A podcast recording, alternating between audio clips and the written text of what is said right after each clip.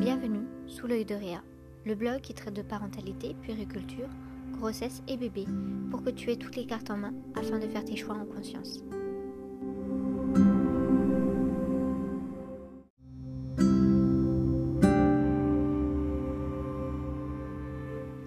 Tout ce qui est vendu dans le commerce est-il adapté au bébé?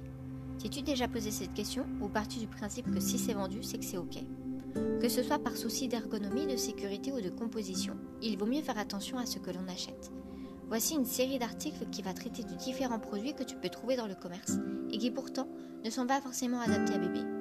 Alors, ne t'en fais pas si tu as déjà utilisé ce genre de produit ou si tu en as acheté pour bébé à venir, cela ne fait pas de toi un mauvais parent. Simplement, les industriels ne pensent pas forcément à notre santé avant leur argent, et c'est même plutôt l'inverse. Je te donne donc ici quelques infos pour que tu puisses faire ton choix en ayant toutes les données en main. Libre à toi de ne pas aller dans le sens de l'article que j'écris, mais pense-y lorsque tu feras tes achats ou tes listes de naissance. Dans l'article que je te partage aujourd'hui, je vais te parler d'un élément central dans la sécurité de bébé en voiture, le siège auto. C'est une des plus grosses dépenses que tu vas faire pour ton enfant, car il aura besoin de trois sièges différents au cours de sa vie.